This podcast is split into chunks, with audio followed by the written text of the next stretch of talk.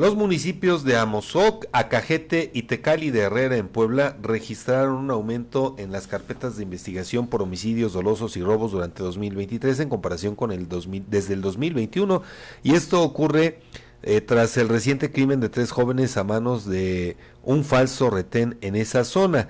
De acuerdo con cifras del Secretario Ejecutivo del Sistema Nacional de Seguridad Pública, Amozoc presenta el mayor repunte delictivo a dos años de las actuales administraciones municipales. Los reportes del sistema muestran que en Amozoc, gobernado por el morenista Bernardo de la Rosa, las denuncias por homicidio doloso pasaron de 13 en 2021 a 17 en 2023.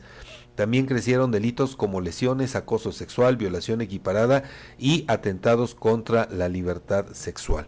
En Acajete, con David Meléndez de Morena en la alcaldía, aumentaron homicidios, abusos sexuales, robos de vehículos y violencia familiar, entre otros ilícitos. Mientras que en Tecali, con Miguel Ángel Amador, también de Morena al frente, se incrementaron las denuncias por homicidios, acoso sexual, asaltos y otros delitos.